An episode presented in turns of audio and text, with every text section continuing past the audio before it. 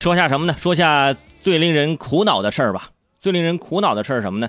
呃，对于我来说呀，最令人苦恼的事莫过于，就是过节日啊，或者过生日啊，给人准备礼物，对于我来说特别苦恼，对不对？送给别人礼物，代表两个人的关系比一般人要更加亲密，比一般人要更加了解彼此，这就需要很认真的准备啊。对于朋友来说，这就是考验你们之间友谊的时候。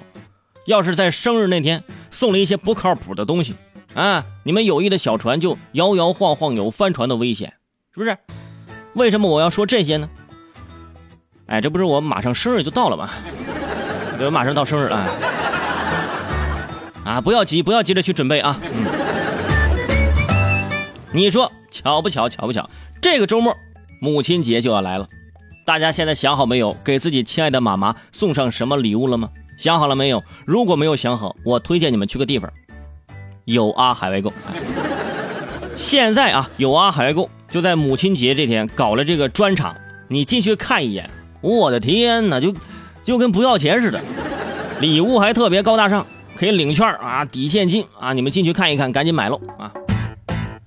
如果说你这个说这个我，我觉得这个给父母买点东西呢，不能表达我对父母的这个感恩的这种心情。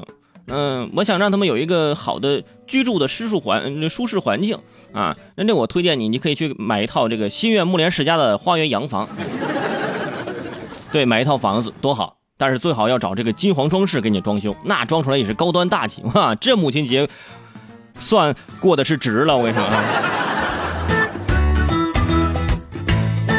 不过说到这母亲节呀，咱还是得说一下啊，毕竟现在这孩子啊和父母之间他有这个。代沟，对吧？越来越深，就是你跟你父母之间这个关系，这是不是很融洽？哎，这个这一点咱也得关注关注。在母亲节到来之际嘛，啊，也是给大家找找这个病根儿，是不是？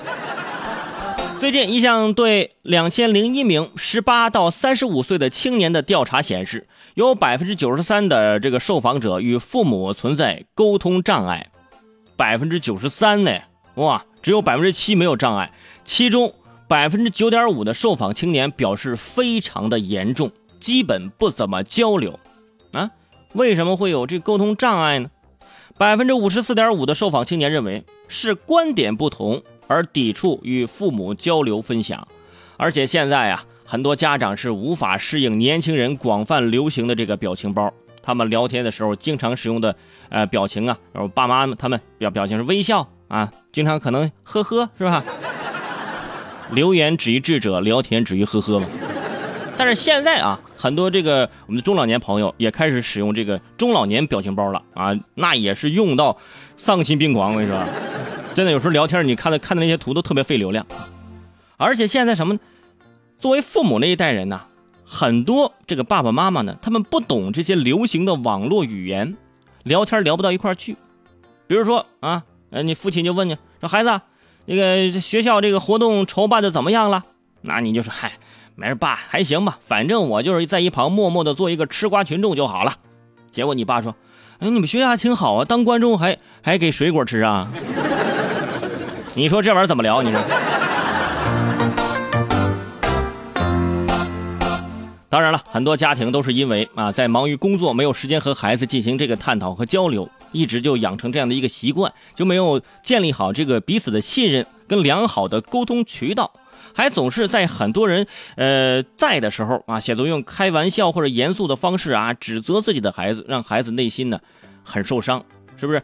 这个哈佛大学曾经做过一项大型实验，特别大型啊，从一九三八年开始就开始做这个实验了，对七百多名男性做了长达七十五年的跟踪调查，他们得出一个结论。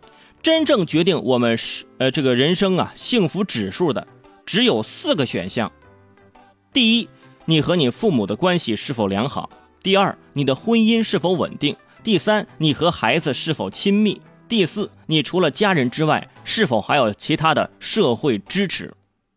对于广大空巢青年来说，结婚连对象都没有，更别说孩子了。所以说，你除了亲人，好像也没有谁可以依靠了，是不是？后面三项那就跟浮云似的，还是算了吧。要想过得好，还得是抱住爸爸和妈妈的大腿。我跟你说，哎，就跟他们好好的交流。虽然他们现在不一定比你懂得多，但是呃，他依然是你的爸妈，不一定他们能跟得上时代，但是在你伤心难过的时候，他们依然可以成为你的避风港。